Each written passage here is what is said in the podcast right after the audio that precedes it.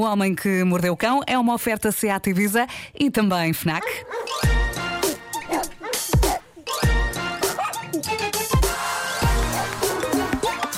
O homem que mordeu o cão. Título deste episódio: A mais romântica edição do Homem que Mordeu o Cão, ou deverei dizer, o Nicholas que mordeu os Sparks. Coração, Bom, coração, eh, coração. É uma edição especial hoje. Eu vou despachar a notícia parva e que mais me fez rir hoje. Eh, eh, E depois vamos à história romântica. Mas o que se passa é que há uma grande cadeia de lojas de calçado na América chamada Shoe Zone.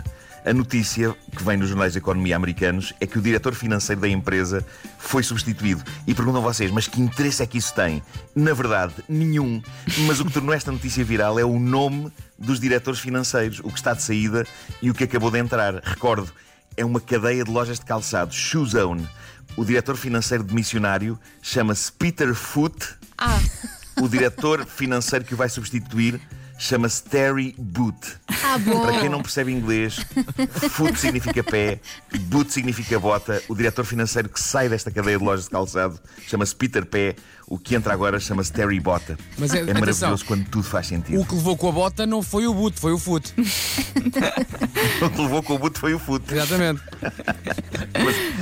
Pá, Na, na- na prática, o foot levou com o boot. Porque o boot Na- agora está no lugar dele. E sai, o- sai o foot que levou com a boot e entra um boot.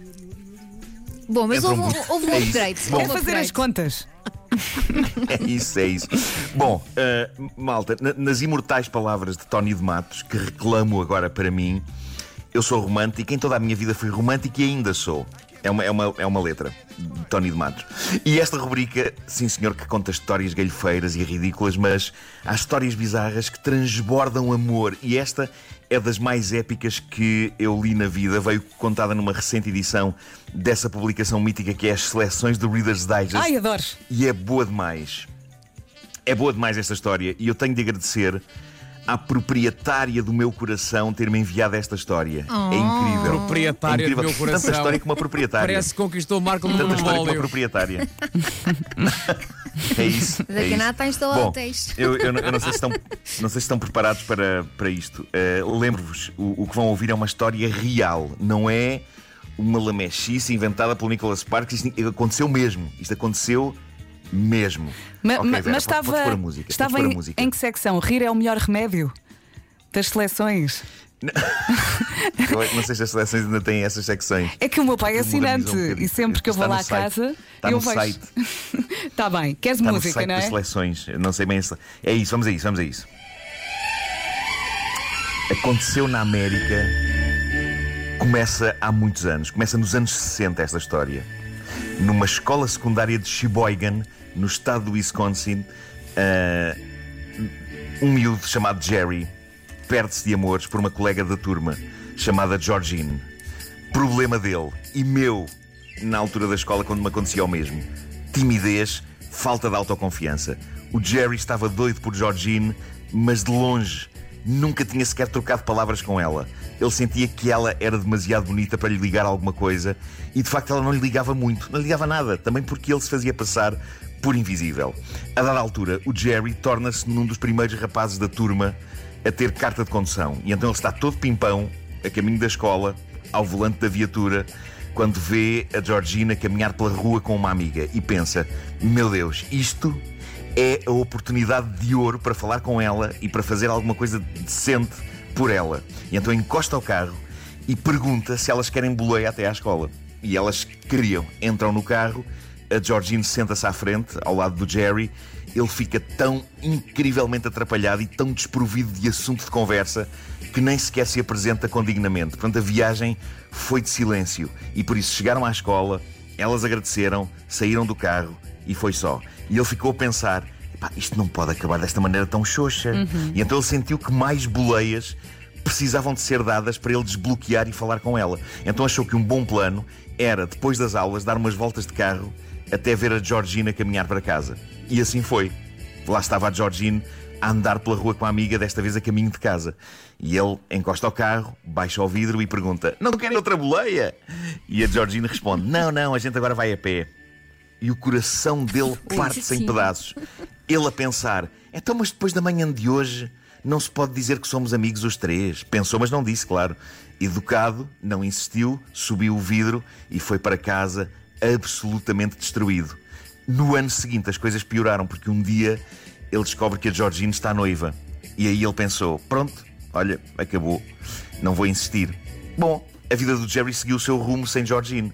Fazia entregas, trabalhava em entregas, não desgostava do trabalho, teve a dada altura uma lesão tramada nas costas em 1983. Tinha ele 36 anos, teve de passar a fazer trabalho de escritório que odiava. Casou-se, divorciou-se, o pai dele morreu. A vida dele estava a atravessar um período terrível e triste. No meio desta desgraça e desta falta de sentido de tudo, um dia ele abre o jornal e vê um anúncio sobre cursos para adultos na universidade da sua terra natal, Sheboygan.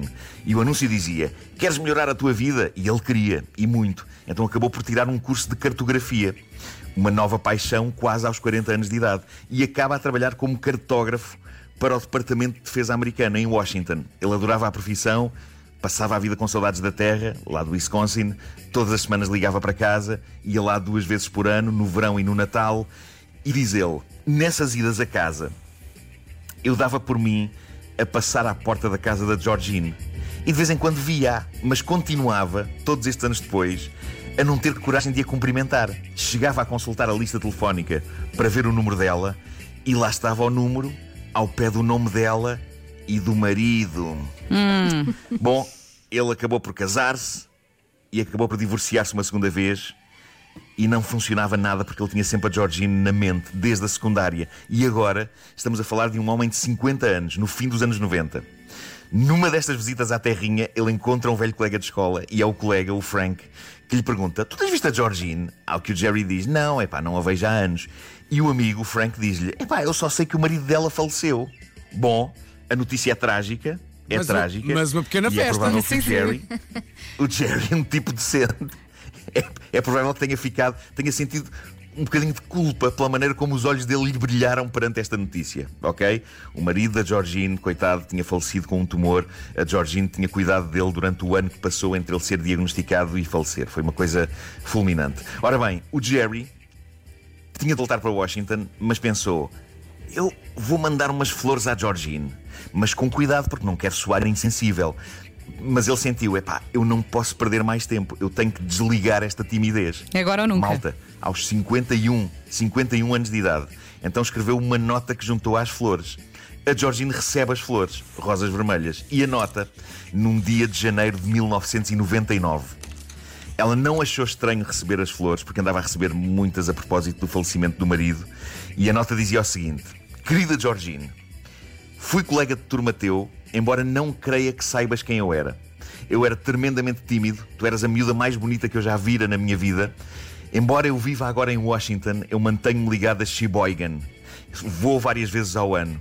E agora chega a parte crucial desta carta. Eu vou aí no fim de semana de 15 de maio. Será que podíamos encontrar-nos para tomar um café? Eu sou sensível à perda recente do teu marido e por isso, se esta minha abordagem for demasiado cedo, eu compreendo perfeitamente e estou disposto a esperar mais 40 anos. E, nas imortais palavras de Sérgio Godinho, ela disse que sim. E depois dela dizer que sim, depois dela dizer que sim, ele telefonou-lhe nessa noite, falaram mais de uma hora. No fim de semana de 15 de maio, ele foi lá, relembro, aos 51 anos de idade, ele foi ao primeiro date com a mulher por quem estava apaixonado há 35 anos. E diz ele, a beleza dela não se tinha desvanecido nem um bocadinho, ela também gostou de o ver. Eram ambos cinquentões esbeltos. A ligação fez faísca, mas ele tinha de voltar para Washington. Prometeram um novo encontro quando ele voltasse lá em julho. Nesse verão, os 10 dias que ele esteve lá, passou-os com Georgine, passearam bastante junto às margens do rio local, pelos jardins da zona, e foi num desses passeios que ele acabou por dizer algo mais claro. Ele disse: Epá, eu estou apaixonado por ti e quero casar contigo. E de novo, ela disse que sim. O que significa que a viagem que ele fez aqui para Washington foi a última. Ele voltou para a Terra, casou com ela e continuam casados hoje. Foi uma história de amor que levou 45 anos a concretizar-se. mas vai concretizou-se. Con- Concretizou-se. Epá, hoje eles estão na casa dos 70 anos. Infelizmente, o Jerry está com Parkinson. Felizmente, continua feliz e a Georgine também. E ele, apesar da maleita que tem, diz que a vida deles é perfeita. Epá, isto é incrível. Eu É quero ver este filme. Eu quero. Espetacular. Acabaste de ver, Façam. Elsa. Façam este filme. Espetacular. É, pá, que bonito. Muito Obrigada, bem. Marco. Tão bonito. Tivemos aqui um homem que mordeu é o cão. épico. É. Edição romântica, não foi? Moral da história. Falem quando são miúdos, pá! Diga Não esperem logo. 40 anos, homem! O homem que mordeu o cão foi uma oferta Seat Ibiza, agora com uma oportunidade única e foi também uma oferta FNAC onde as novidades chegam primeiro. Que bom.